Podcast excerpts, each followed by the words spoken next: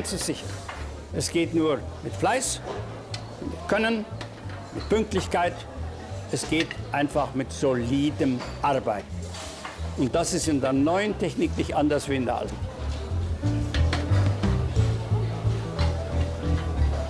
Wenn wir über Sicherheit in Lieferketten sprechen, müssen wir auch über Sicherheit in der Transportkette reden. Dies wollen wir in der heutigen Folge des DGQ-Podcasts Masings Lunchbreak tun, zu der ich Sie herzlich willkommen heiße.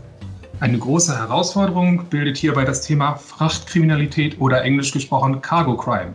Die Dimension des Problems lässt sich an Zahlen ablesen. Laut einer Erhebung des Europäischen Parlaments verursacht Cargo Crime in Europa jährlich Kosten von 8,2 Milliarden Euro und nach Angaben des Bundesverbands Wirtschaft, Verkehr und Logistik werden allein in Deutschland pro Jahr Waren im Wert von 1,2 Milliarden Euro gestohlen. Hinzu kommen Folgeschäden in Höhe von 900 Millionen Euro. Alle 20 Minuten ereignet sich in Deutschland Cargo Crime.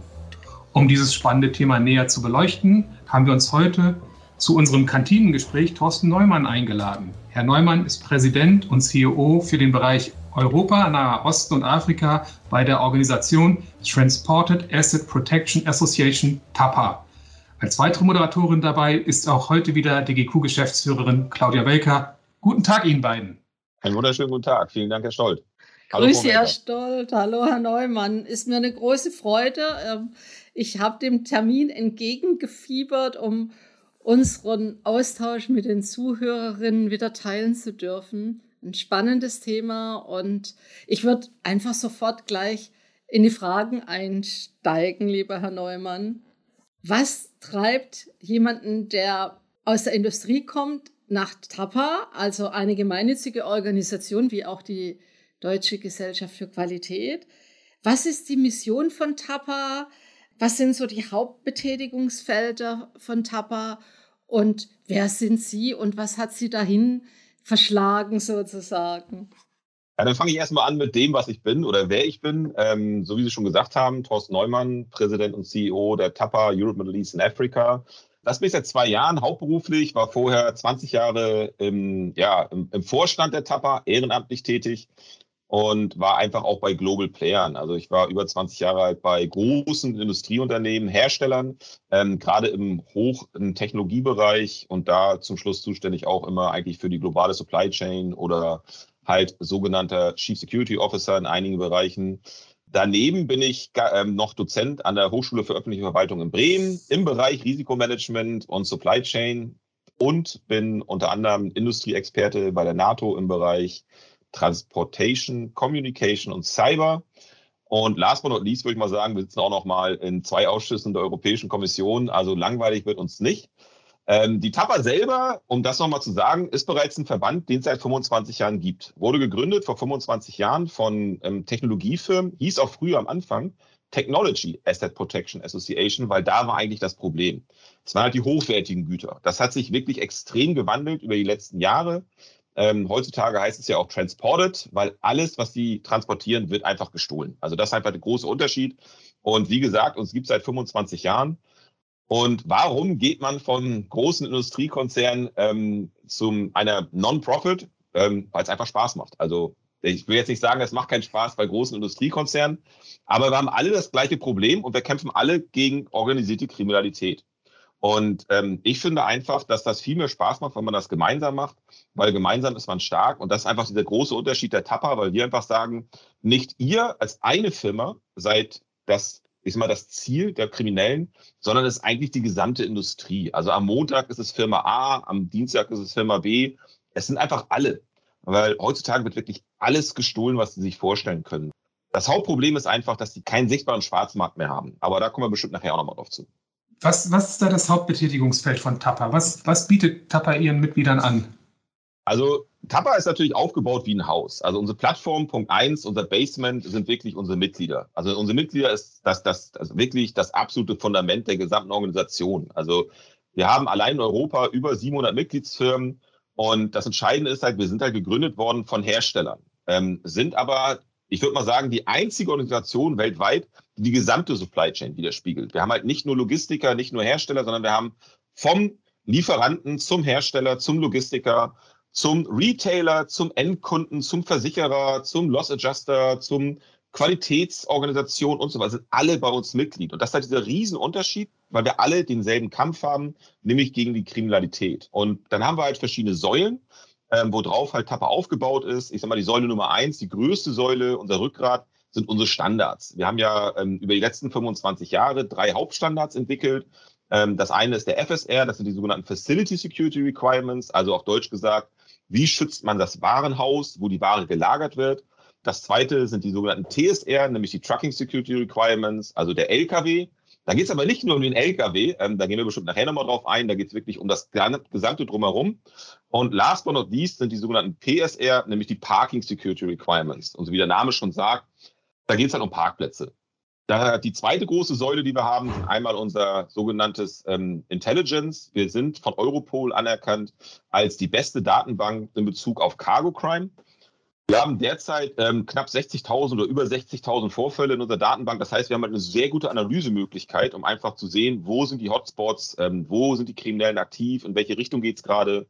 Und das dritte große Standbein oder die große dritte Säule ist wirklich, dass wir halt die sogenannte Bewusstsein beschaffen, also Training. Sag mal, Sie können die beste Technologie der Welt haben, Sie können die besten Mitarbeiter haben. Sie müssen natürlich immer dafür Sorge tragen, dass sie auch trainiert sind. Wir trainieren im Jahr so ungefähr 2.000 bis 3.000, ähm, ich sag mal, Mitarbeiter unserer Mitglieder in Europa alleine in Bezug auf unsere Standards und halt auch, um dieses sogenannte Bewusstsein zu schaffen.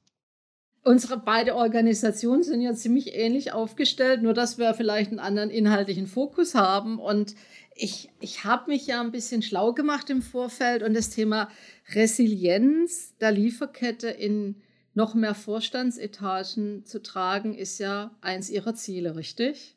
Ja, definitiv. Und da kommt mir schon die nächste Frage in Sinn. Wenn man sich mal auf die Bedrohung konzentriert, mit, mit Frachtcrime zu tun haben.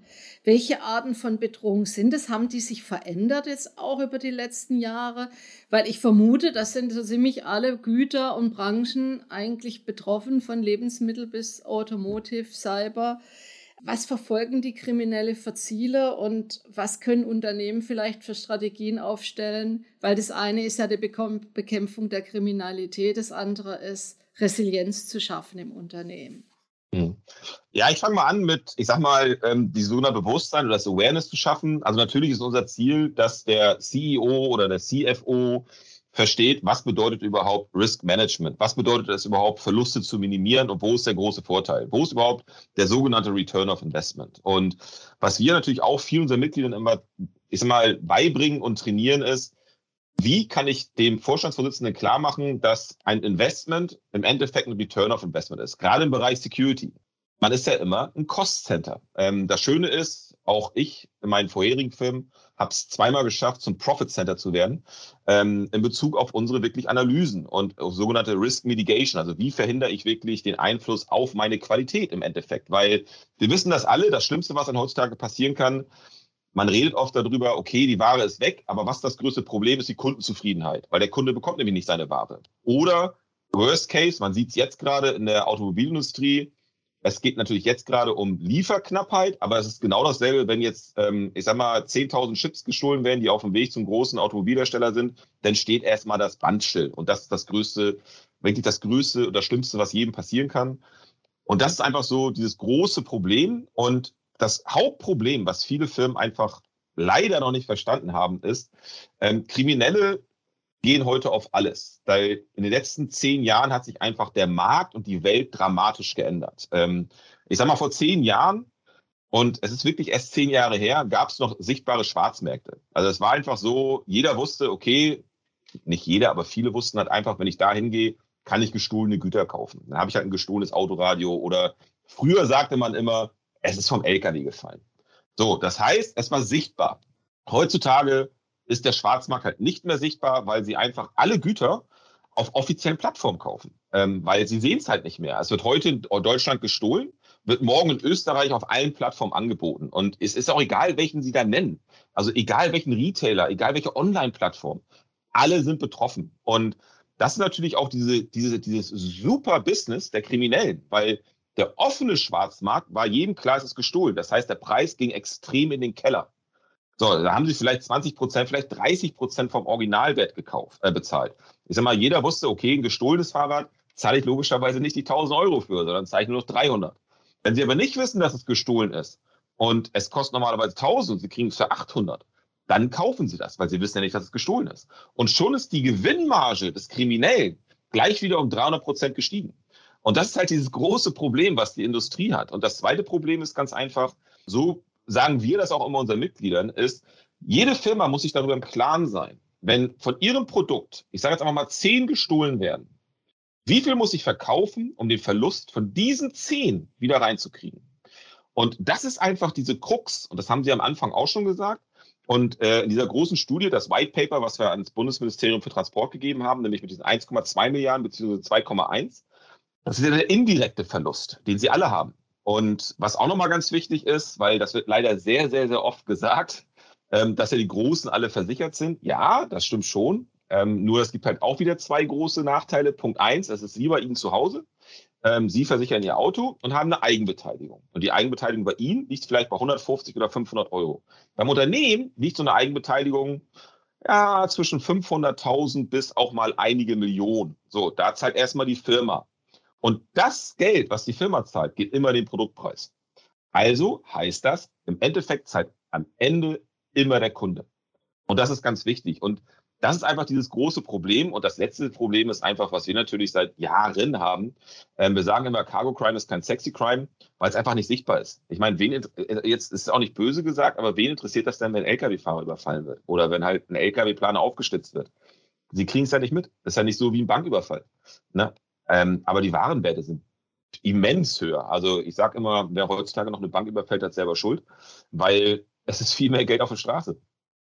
Sie haben es eben schon ein bisschen angedeutet, es geht nicht nur um den reinen Warenwert, der äh, verschwindet bei Diebstahl, sondern es gibt da auch Folgekosten, die im Zweifelsfall auch äh, noch äh, erhebliche Dimensionen annehmen können. Was für Arten von Folgeschäden, die man irgendwie beziffern kann, gibt es denn aus Ihrer Sicht noch? Also es gibt natürlich immense Folgekosten. Also Punkt eins, Sie haben die Ware nicht mehr bei Ihrem Kunden. Das heißt, Punkt eins, Sie müssen es neu produzieren. Sie müssen es neu wieder in die Logistik bringen. Sie müssen es neu transportieren. Das sind die Kleinkosten. Das sind die Kosten, die können Sie auch beziffern. Das ist überhaupt kein Problem. Sie können ganz klar sagen, okay, ich habe 10.000 äh, von meinen Produkten verloren, also muss ich 10.000 neu produzieren. Ich weiß meine Produktionskosten, ich muss es wieder zum Kunden schicken. Weiß ich auch. Jetzt kommt die große Frage. Geht der Kunde rechtlich gegen Sie vor, weil Sie halt 10.000 Produkte nicht geliefert haben? Das heißt, hat der, hat der Kunde jetzt einen Produktausfall? Hat der Kunde einen Produktionsausfall? Oder ich sage mal, wenn wir über das finale Produkt sprechen, ähm, ich sage immer so schön, jetzt muss ich mal ein, zwei Filmnamen nennen. Das große amerikanische Unternehmen mit dem Apfellogo hat das neueste Produkt und 10.000 gehen zum großen Retailer. Da warten schon 500 Kunden vor und leider ist der LKW auf dem Weg abhanden. Das ist das Schlimmste, was ihnen passieren kann. Das ist nämlich der Imageverlust, die Kundenzufriedenheit. Und heutzutage mit Social Media, das wissen wir alle, wenn Sie wirklich im Social Media Bereich einmal in diesen sogenannten Neudeutsch Shitstorm reinkommen, dann haben Sie ein richtiges Problem. Weil da können Sie erzählen, was Sie wollen als Firma. Das glaubt Ihnen in dem Moment niemand. Niemand. Sie können auch sagen, dass Sie überfallen wurden. Interessiert den Kunden aber nicht. Und diese Kundenzufriedenheit zurückzugewinnen, ist das Schwerste heutzutage, was es gibt. Weil sie wissen selber, wie es ist. Sie können tausend Sachen gut machen und sie machen eine Sache schlecht. Die eine Sache, die schlecht ist, wiegelt leider, macht alles kaputt und die anderen Sachen äh, wiegelt es nicht auf. Also das ist halt einfach das Hauptproblem. Und die indirekten Kosten werden oder die indirekten Verlustkosten werden beziffert mit fünf bis sieben Mal höher als ihre direkten Verlustkosten. Und da ist wahrscheinlich auch in Versicherungen nur ein kleiner Teil von eingepreist, von diesen ganzen Folgekosten. Vergleich, ich vergleichen Sie das einfach mal immer mit Ihrem eigenen Haus. Also, hm. wenn Sie Opfer einer Flut wurden oder Opfer eines großen Hurricanes oder wie auch immer und Ihr Haus ist nicht mehr da, dann kriegen Sie zwar Geld überwiesen von, dem, von der Versicherung, aber wer hat denn die Arbeit? Ja. Also die Versicherung nicht. Sie haben zwar das Geld und das ist auch schön, aber alles andere, was weg ist, ist weg. Und das ist einfach das Problem. Und das ist halt auch immer dieses, wo wir halt mit einfachsten Mitteln, auch das ist ja das, was ich gesagt habe, dieses Bewusstsein, diese Awareness schaffen, um einfach auch mal Vorstandsvorsitzenden klar zu machen, wo ist der Unterschied, was bedeutet das? Und da gibt es ganz tolle Beispiele, wie sie das viel einfacher erklären können aus dem normalen Leben, anstatt immer, ich sag mal, Fachchinesisch zu nutzen oder halt irgendwelche Abkürzungen rumzuwerfen oder wie auch immer, Ähm, was ist zum Beispiel Risikoübergang? Kennen Sie Incoterms? Sagt Ihnen das was? Nee. Okay, Incoterms ist in der Logistik die Vertragssprache, wer trägt das Risiko? Okay, und wie gesagt, ich bin der Dozent an der Hochschule in Bremen und das sind sieben Slides und das dauert ungefähr eine Stunde, dieses Thema, weil ich erkläre Ihnen das denn in der Rechtsanwaltssprache. So, und jetzt erkläre ich Ihnen Incoterms ganz einfach. Sie bestellen zehn Pizzen und der Lieferant liefert die zu Ihnen nach Hause. Wer hat das Risiko bis zu Ihnen zur Haustür? Der Pizzalieferant. Wenn ihm eine runterfällt oder irgendwas passiert unterwegs, muss der Ihnen eine neue liefern. Jetzt gehen Sie aber zum Restaurant und holen zehn Pizzen. Wer hat denn dann das Risiko vom Restaurant nach Hause? Sie. Und das ist Incoterms. Ganz einfach erklärt. Sehr gut. Super. Herr Neumann, Sie sind ja verantwortlich für den Bereich EMEA.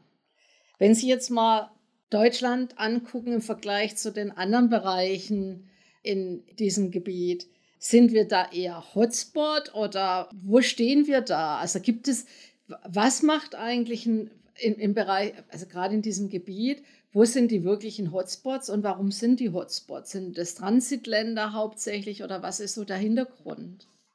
Erstmal Punkt eins, Deutschland ist einer der Hotspots. Also das tut mir leid, dass ich das sagen muss. Ich sitze selber in Deutschland. Ähm, ich bin glücklich hier, alles ist gut. Und ich sag mal, das ist genauso wie wenn Sie in einige andere Länder gehen, da nenne ich Ihnen gleich mal ein paar von. Ähm, da können Sie wunderschön Urlaub machen und Sie würden auch nie glauben, dass das ein Hotspot ist im Cargo-Bereich, ist es aber. Also es gibt natürlich traditionelle Länder, die sind Hotspot. Ich sag mal, auch wenn wir nun über England sprechen, ein riesen Hotspot für Cargo-Crime. Und dann gibt es natürlich die typischen wie Frankreich, Spanien, Italien, dann gehen sie rüber nach Polen, Rumänien und so weiter. Südafrika, ein riesen Hotspot, unheimlich brutal, unheimlich viel Waffengewalt. Ähm, da sind wir bei Weitem noch nicht. Nur in Deutschland gibt es halt mehrere Probleme, also oder Herausforderungen. Also Problem Nummer eins ist, wir haben halt 16 Bundesländer, wir haben 16 verschiedene Polizeibehörden. Sorry, ist halt nicht einfach, weil sie müssen halt jedes Mal mit anderen Polizeibehörden koordinieren und agieren und so weiter. Und das ist halt immer sehr, sehr, sehr schwer. Und das zweite Problem ist einfach, jedes Logistikland, also auch die Holländer und die Benelux, alle haben Probleme. Und wenn Sie zum Beispiel nach Skandinavien gehen, also es ist kaum zu glauben, aber Schweden ist ein riesen Hotspot in nordischen Ländern. Also ich sage mal, wenn Sie nach Schweden kommen, keiner schließt sein Fahrrad ab, keiner schließt das Ferienhaus ab, aber Cargo ist ein ganz anderes Thema, wird gestohlen ohne Ende in Schweden. Also das ist halt das Interessante an diesem Markt. Also, und das ist halt auch das Interessante an Kriminellen, einfach mal zu sehen, was machen die in welchen Ländern und warum machen die das? Und Schweden ist halt eines der großen Logistikländer für die nordischen und für die baltischen Staaten. Und das ist der Grund, warum halt unheimlich viel Ware da durchgeht und auch unheimlich viel Ware verloren geht. Also, und die Kriminellen, und das ist natürlich auch nochmal ganz wichtig, können natürlich relativ schnell das Land verlassen. Das ist genauso, was ich schon gesagt habe. Es wird gestohlen in Holland, geht ratzfatz nach Deutschland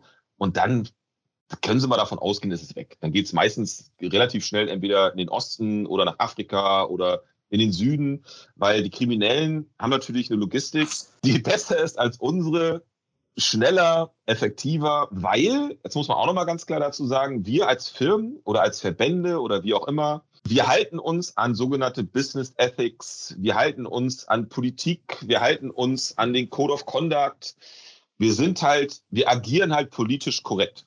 So, jetzt setzen Sie sich mal in den Stuhl eines Kriminellen und machen sich mal darüber Gedanken, ob den das interessiert, was der Polizist sagt, ja oder nein, ob der sich an Gesetze hält, ob der trainiert wird jedes Jahr, so wie wir, in Bezug auf Business Ethics oder Code of Conduct.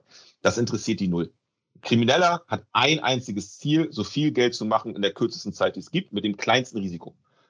Und da sind die im Cargo-Crime-Bereich extrem gut aufgehoben. Sie können extrem viel Geld machen, mit wenig Risiko in einer sehr kurzen Zeit, weil die Gesetzgebung einfach in fast allen europäischen Ländern Cargo Crime als Diebstahl bezeichnet. Und in Anführungsstrichen mehr nicht. So, und Sie wissen das selber, es ist wie ein Kaufhausdiebstahl halt nur im Großen, also es ist ein schwerer Diebstahl. Ähm, wenn Sie nichts haben und Sie haben sich vorher nichts zu Schulden kommen lassen und Sie haben ein, noch ein relativ gutes Führungszeugnis, ähm, dann werden Sie vielleicht für ein Jahr auf Bewährung verknackt, gehen 60 Stunden in den Kindergarten oder auf den Sportplatz und fegen da eine Runde ähm, haben aber trotzdem noch die 3,8 Millionen irgendwo, hoffentlich auf dem Schweizer Nummernkonto ähm, oder in Brasilien oder auf den Malediven oder wie auch immer. Also das ist halt das Problem heutzutage. Also könnte quasi auch von Seiten der Politik äh, noch was passieren aus Ihrer Sicht, um Cargo Crime oder die Sicherheit in der Transportkette zu erhöhen, ähm, sei es durch äh, mehr Mittel für die Strafverfolgung oder auch härteres Strafmaße? Also da haben die jetzt die Holländer was ganz Tolles, also wirklich, das ist, da ist Holland wirklich Benchmark. Also das ist ja dieses schöne Wort, was man heutzutage nimmt. Ähm, Holland hat das einfach gemacht. Holland hat eine eigene Staatsanwaltschaft etabliert. Holland hat eine eigene Polizeibehörde etabliert, die sich nur auf Cargo Crime. Ist natürlich auch ein Logistikland, muss man ganz klar sagen. Und haben damit die, die Diebstähle in Holland um über 80 Prozent runterbekommen. Was ist natürlich passiert? Die ganzen Kriminellen sind nach Belgien gegangen und sind nach Deutschland gekommen. So, ja. das ist natürlich der sogenannte Verdrängungseffekt. Das ist überall so. Ähm, aber es ist halt einfach ein tolles Beispiel. Und abgeschreckt haben sie auch, indem sie nämlich Kriminelle extrem, mit extrem hohen Strafen belegt haben. Und das spricht sich extrem schnell rum. Also das ist halt ganz wichtig. Also das, was wir als Netzwerk haben, haben natürlich die Kriminellen auch. Also wir haben ein Industrienetzwerk und es gibt ein kriminelles Netzwerk. Und die Kriminellen reden genauso untereinander, wie wir untereinander sprechen. Und das ist natürlich auch immer ganz wichtig. Und natürlich, ich gebe Ihnen recht, wenn die Politik in vielen Bereichen, ich will jetzt nicht sagen aufwachen würde, aber einfach mal das große Bild sehen würde und einfach mal sehen würde, was passiert überhaupt in meinem, in meinem Land und was kann ich dagegen machen? Und nicht immer nur mit einer Stelle sprechen würde, sondern einfach mal mit allen sprechen würde, dann würden die auch verstehen, wie einfach man manchmal ein Problem lösen kann. Was ich halt immer ganz wichtig finde, es ist einfach, es kompliziert zu machen. Es ist aber sehr kompliziert, es einfach zu machen. Und das ist einfach das Problem, was wir heutzutage haben. Also ich bin selber Ingenieur. Eigentlich muss ich alles kompliziert denken, weil ist nun mal meine Berufung. Das habe ich nun mal studiert. Aber irgendwie komme ich damit nicht zurecht. Also ich finde es einfach, ich sage immer zu allen meinen Mitarbeitern, Kollegen, keep it simple. Mach es so einfach, wie es geht. Ne? Und das ist leider in der Politik, glaube ich, ich will jetzt nicht sagen, noch nicht angekommen, aber schwer zu ähm, rüberzugeben. Sie sprechen mir aus dem Herzen und hat offensichtlich nichts mit der Profession zu tun, weil Ingenieurinnen ähm, sind, glaube ich, eher selten in der Politik ähm, gesehen. Entschuldigung nach draußen, aber das konnte ich mir jetzt nicht verkneifen. ähm, wir erleben jetzt nun seit 2020 eine Pandemie und die neuesten Entwicklungen in Osteuropa sind mehr als besorgniserregend. Was verändert das für Tapa oder was beobachten Sie? Wie wollen Sie als, als Verband damit umgehen? Ähm, sind es noch zusätzliche Herausforderungen, die on top kommen?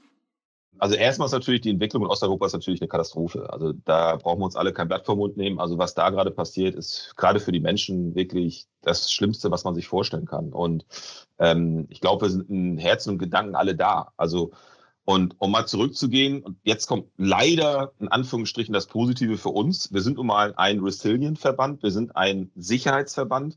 Und für uns, und das hört sich immer so ein bisschen komisch an, aber bei uns wachen alle auf, wenn was passiert. Und das ist genauso wie zu Hause. Wenn Sie zu Hause noch nie Opfer eines Einbruchs waren, verstehen Sie auch nicht, warum Sie Ihre Fenster sichern. Wenn Sie es einmal waren, kaufen Sie plötzlich die besten Fenster und die besten Türen. Weil dann sind Sie einmal der sogenannte Victim of the Crime geworden, also das Opfer eines Verbrechens. Und das ist leider das Bewusstsein. Und das war für uns, und wie gesagt, sorry, dass ich das so sagen muss, aber die zwei Jahre seit Ausbruch der Pandemie waren für uns die erfolgreichsten zwei Jahre in der Geschichte der Tapper. Also wir haben noch nie so viel Zulauf gehabt, weil einfach alle Firmen verstanden haben, oh, das ist ja doch wahr, was die seit über 20 Jahren sagen. Das kann ja doch passieren. Und es kann ja doch zu irgendwelchen Sachen kommen, auf die wir nicht vorbereitet sind. Und auf einmal gibt es wieder Grenzen, obwohl wir ein schenkende Abkommen haben, wo es 20 Jahre keine Grenzen gab. Und auf einmal steht mein LKW da, wo er noch nie gestanden hat. Und keiner ist darauf vorbereitet. Und ich kann Ihnen eins garantieren, auch diese, also diese, diese tragische Situation, die wir gerade haben mit der Ukraine, dass jetzt zum Beispiel die ganzen Lufträume gesperrt werden, wird einen riesen Einfluss auf die Sicherheit, aber auch auf die allgemeine Logistik haben. Weil gerade das, was nämlich vorher passiert ist, ist jetzt nicht mehr da. Und das, was viele Industriefirmen auch gemacht haben, dass sie nämlich zum Beispiel weggegangen sind von ähm, Luftkapazität auf sogenannten Schienenverkehr, nämlich von China über Russland nach Hamburg und nach Duisburg. Ich habe das Land gerade schon gesagt, wo halt diese Eisenbahn zu 90 Prozent durchgeht. Das ist halt Russland. Und genau das wird halt passieren. Und das ist einfach das Problem, dass viele Firmen und viele Vorstände und auch viele Menschen erst dann aufwachen, wenn es passiert ist. Und jetzt ist es halt passiert. Und leider ist es halt so, dass gerade in den Vorstandsetagen das über Jahre nicht verstanden worden ist, dass ein proaktives Risikomanagement nichts damit zu tun hat, dass ich nur Geld ausgebe. Also ich finde es immer so lustig. Also ich sage mal, ich bin seit über 20 Jahren jetzt in der sogenannten Corporate Security, obwohl ich Ingenieur bin und habe mit Facility Management angefangen. Und wenn Sie sagen, Sie arbeiten im Sicherheitsbereich, dann ist immer die erste Antwort, ach, der Wachmann. Also es verstehen Sie mich nicht falsch. Natürlich, das ist die sichtbare Sicherheit. Das ist auch genauso, wenn Sie zum Flugplatz gehen. Was ist für, die, was ist für Sie die erste sichtbare Sicherheit? Das ist die Personenkontrolle. Das sind ein Bruchteil von der echten Risikominimierung, die Sie am Flugplatz haben. Das ist wirklich das, was das Kleinste ist, was Sie sich überhaupt vorstellen können. Weil alles andere ist viel, viel, viel, viel wichtiger, was drumherum geht. Und das Bewusstsein schaffen und diese Bewusstseinsänderung. Also im Englischen sagt man immer so schön, dieser Mindset-Change. Das ist das, was wir erreichen müssen. Und auch, dass ein Vorstand versteht, dass in dem Moment, wo sie proaktiv einfach diese Bewusstseinsänderung schaffen. Und da reden wir nicht über noch mehr Zäune und noch mehr Kameras und noch mehr Technologie, weil das Entscheidende ist, den Schnittpunkt zu finden zwischen der Technologie und dem Menschen. Und es ist immer so, da können Sie auch in alle Bereiche gehen, ob Sie über Corporate Security sprechen, Supply Chain, Cyber. Wer ist denn immer das schwächste Glied? Es sind immer wir. Es ist immer der Mensch, egal was Sie machen. Also jedes IT-System ist 100% sicher bis der Mensch das Ding anfasst. Und was ist immer noch der Pin Nummer eins? Viermal die Null. Also, das ist leider so. Ne? Also, ist, das ist halt der Mensch. Also ganz wichtig, Sie haben es ein paar Mal schon angesprochen, ist für Sie das Thema Bewusstbarmachung des Problems und ähm, also Bewusstsein zu schaffen. Gibt es denn noch andere Stellschrauben, die man vor allen Dingen, an denen man drehen kann, um Sicherheit zu erhöhen? Manchmal sind es ja auch wenig kleine Mittel, die schon ganz viel bewirken. Haben Sie da noch ein paar Stellschrauben, die Sie nennen können? Es gibt natürlich ganz viele. Also ich sag mal, wir haben ja, wie gesagt, ich hatte ja schon gesagt, wir haben drei große Standards. Ähm, da haben wir in jedem Standard weit mehr als 300 Punkte. Also sogenannte Requirements, also Anforderungen. Da geht das los von physikalischer Sicherheit über Prozesse, über Training und so weiter. Und wenn Sie sich so einige Sachen mal angucken, ich sag mal, alleine ein, ein sogenannter Background-Check. Also einfach mal, gucken Sie sich mal Ihren Mitarbeiter an, den Sie gerade einstellen wollen oder wie auch immer. Ist nicht immer einfach, das verstehe ich schon, aber es gibt ja viele Sachen. Social Profiling, auch ein ganz tolles Thema. Also wie kriege ich heutzutage Sachen raus über einige Aktivitäten? Wo ist mein Mitarbeiter, Mitarbeiter überhaupt aktiv? Und das ist gerade auch im Transportbereich sehr wichtig. Also wir sagen zum Beispiel auch immer zum Lkw-Fahrer, das ist auch in unseren Trainings so, in unseren sogenannten Lkw-Fahrer-Trainings, du kannst alles machen, du kannst dich auch über alles unterhalten, auf allen Rasthöfen. Unterhalte dich nie über deine Fracht.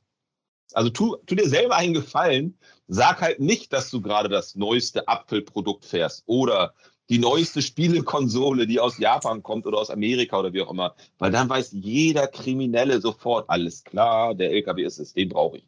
Und das ist einfach auch dieses Problem an der heutigen, an der heutigen Zeit. Ich sag mal, ist auch eine andere Generation, jeder stolz. Also wenn Sie sich heutzutage mal angucken, ich hatte ja schon gesagt, ich habe selber drei Kinder, was die manchmal posten. Und da sage ich immer nur so, Jungs, bitte, bitte hört auf damit, das geht nicht. Und ist halt auch ganz interessant, weil wir haben ja auch ähm, viel Kontakt zu Fußballvereinen mit, mit, mit unserem Verband und ähnliches. Da muss man auch ganz klar sagen, selbst die haben ja eigene Trainer, die die junge Generation darauf schulen, was sie im Social-Media-Bereich posten und was nicht. Weil man kann halt viel rausfinden und man kann auch viel mit Daten rausfinden. Also wenn Sie jetzt ein Foto posten, ist das für Sie nur ein Foto. Für mich als Krimineller sind das die Metadaten. Das Foto interessiert mich nicht. Mich interessiert, was für Metadaten sind dahinter. Ich weiß dann genau, okay, der Stolt geht jeden Morgen um 7 Uhr joggen. Das heißt, der ist von 7 bis 7.45 Uhr nicht im Haus. Das finde ich relativ schnell raus. Und das sind so Kleinigkeiten, die einfach unheimlich viel verändern in diesem Risikobereich. Herr Neumann, ich habe so einen letzten Impuls oder eine Frage. Wenn Sie mir erlauben, würde ich Sie mal mit auf eine Zeitreise nehmen. Also wir schreiben jetzt 2024 und führen dieses Podcast. Was hat sich verändert, wenn Sie dann auf 2022 zurückblicken würden? Ähm, was ist Ihnen möglicherweise dann richtig gut gelungen und äh, sagen, jo, das, das haben wir als Tabak geschafft oder als Herr Neumann? Also erstmal hoffe ich natürlich, dass sich die Welt wieder ein bisschen zu Positiven entwickelt. Also das ist für mich erstmal mit Abstand das Wichtige. Und was wir hoffentlich erreicht haben, ist einfach die, und es tut mir leid, ich muss leider wieder sagen, ist einfach diese Bewusstseinsänderung. Ist einfach das Verstehen, dass Sicherheit nicht immer nur Geld kostet, sondern dass Sicherheit einfach nur Bewusstsein ist und dass Sicherheit einfach ein Teil unserer eigenen DNA sein sollte. Also ich gehe mal, Sie sind jetzt einfach mal nach vorne gesprungen mit der Zeit und ich hoffe, dass wir das erreichen können. Ich gehe jetzt mal ganz weit nach hinten und ich sage jetzt einfach mal, wie ich noch relativ klein war, da hatten sich meine Eltern nicht angeschnallt im Auto, weil das keiner gemacht hat weil das war nämlich kein Gesetz. Man brauchte das nicht. Früher war das normal. Heutzutage ist das in jedem Menschen drin. Und das hat nichts damit zu tun, dass es das Gesetz ist. Das hat damit was zu tun, dass jahrelang jeden Tag im Fernsehen der siebte Sinn lief. Ich kenne das. Sie kennen das auch vielleicht, also gehe ich mal von aus. Und da machte das immer so, dieses dit, dit, dit, dit. Und was war's? Bevor du losfährst, schnall dich an. Klick. Und dann hieß es immer der berühmte Klick. Und das müssen wir erreichen. Und genau das müssen wir erreichen im Bereich Security. Und nochmal, Sicherheit ist nicht die Einlasskontrolle, Sicherheit ist nicht die Videoüberwachung, Sicherheit ist auch nicht der Filmbadge, den Sie haben. Weil verstehen Sie mich nicht falsch, ich kann jeden Filmbadge nachdrucken. Ich kann auch den RFID-Laser da reinkriegen, das kriege ich auch hin. Auch den NFC-Chip kriege ich hin.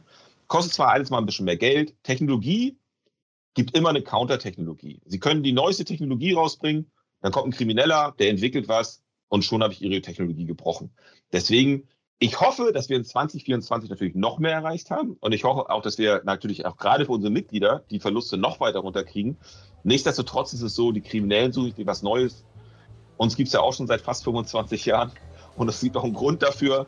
Und es gibt halt keine hundertprozentige Sicherheit. Also ich gehe jetzt wieder mal zurück. Ähm, Alcatraz galt mal als ausbruchssicher. Ähm, ich glaube, wir wissen alle, warum es Alcatraz nicht mehr gibt. Und da gibt es ja hunderte von Beispielen. Sehr spannendes Thema, sehr vielschichtiges Thema. Ich nehme sehr viel mit. Ich fand es spannend, die Dimensionen des Problems oder der Herausforderung kennenzulernen. Ähm, ich fand es spannend, wie Sie aus, aus Ihrem Tätigkeitsbereich berichtet haben. Ich fand es spannend, auch zu sehen, wie der Endverbraucher in mehrfacher Hinsicht betroffen ist und ich fand es spannend, mal wieder zu hören, dass bei diesem Thema, das auch aus meiner Sicht einen klaren Qualitätsbezug hat, auch wieder der Mensch ein ganz wichtiger Faktor ist. Der Mensch, der es halt auch zum Positiven hin beeinflussen kann und mehr bewirken kann als alle Technik, die man sich einkaufen kann. Insofern vielen Dank für dieses tolle Gespräch, Herr Neumann. Vielen Dank, Herr vielen, vielen Dank, Herr Neumann. Ich, ich glaube, wir könnten noch Stunden miteinander plaudern und wir können das bestimmt weiterführen. Und ähm, herzlichen Dank und auf bald hoffentlich. Gerne, jederzeit. Und ich freue mich auf jeden Fall. Vielen, vielen Dank für die Möglichkeit. Dankeschön. Tschüss. Tschüss.